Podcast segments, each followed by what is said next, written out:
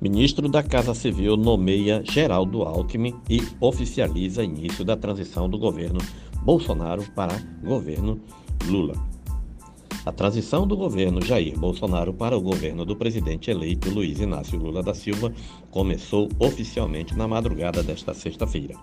O ministro da Casa Civil, Ciro Nogueira, nomeou o vice-presidente eleito Geraldo Alckmin para o cargo especial de transição governamental. A nomeação de Alckmin foi publicada na edição desta sexta-feira no Diário Oficial da União. Na quinta, Alckmin se encontrou no Palácio do Planalto com o ministro Ciro Nogueira para a primeira reunião sobre a transição. Alckmin foi escolhido por Lula para coordenar a equipe de transição. Ciro, por sua vez, chefia os trabalhos pelo lado do governo Bolsonaro. Na manhã desta sexta, o presidente eleito Lula publicou em uma rede social a imagem com a nomeação de Alckmin. Bom dia, vamos trabalhando na transição para um futuro melhor para todos, publicou o presidente eleito. Ao chegar ao Planalto nesta quinta, o vice-presidente eleito estava acompanhado da presidente do PT, Gleisi Hoffmann, e do coordenador do plano de governo de Lula, Aloysio Mercadante. Alckmin disse que a conversa foi bastante proveitosa e reforçou em mais de uma oportunidade durante a entrevista que a transição já começou. De acordo com Alckmin, a equipe de transição vai trabalhar no Centro Cultural Banco do Brasil, em Brasília. Amanhã, sexta-feira, a Glaze e o Mercadante vão lá fazer uma visita e nós deveremos começar a partir de segunda-feira, disse Alckmin.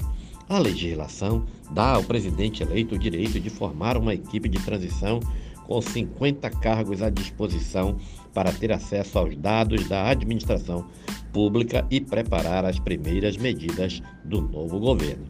O vice-presidente eleito não quis antecipar nomes que vão compor a equipe de transição.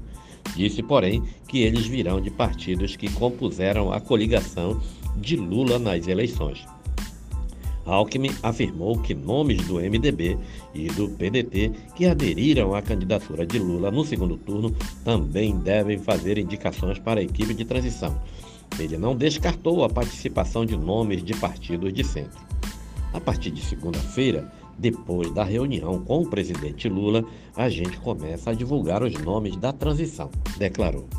Bolsonaro não pretende se envolver diretamente na transição ele levou dois dias para se manifestar sobre o resultado da eleição. Não parabenizou Lula e disse apenas que cumprirá a Constituição. Coube a Nogueira informar que o presidente o autorizou a seguir a lei e dar início ao processo de transição. O PT e outros integrantes da coligação que venceu com Lula a eleição presidencial definiu o formato para a equipe de transição para o terceiro mandato do petista.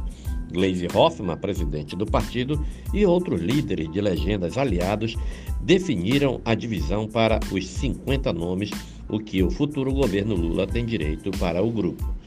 Serão 12 nomes políticos e 38 técnicos para a equipe de transição. A ideia é que cada um dos políticos coordenem o grupo temático e os técnicos ficam vinculados a essas áreas. Alguns nomes foram escolhidos pelos partidos e estão quase certo como integrantes da equipe. São eles José Luiz Pena, do PV, Jefferson Coriteac, do Solidariedade, Daniel Tourinho, do Agir, Volney Queiroz, do PDT e Felipe Espírito Santo, do PROS. Mais cedo, Alckmin esteve no Congresso Nacional, onde se reuniu com o relator do orçamento, Marcelo Castro, e o senador eleito Wellington Dias para discutir a adequação do orçamento de 23 a promessas de campanha de Lula.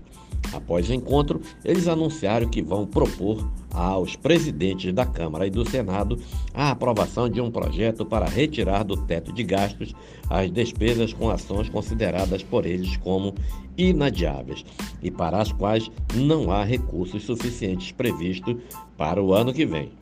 Dias foi escalado por Lula para coordenar a negociação em torno do orçamento. que pode ser aprovado ainda este ano por deputados e senadores. Um levantamento do G1 mostrou que a conta para cumprir as promessas de Lula gira em torno de 175 bilhões, que precisarão ser contemplados na peça orçamentária.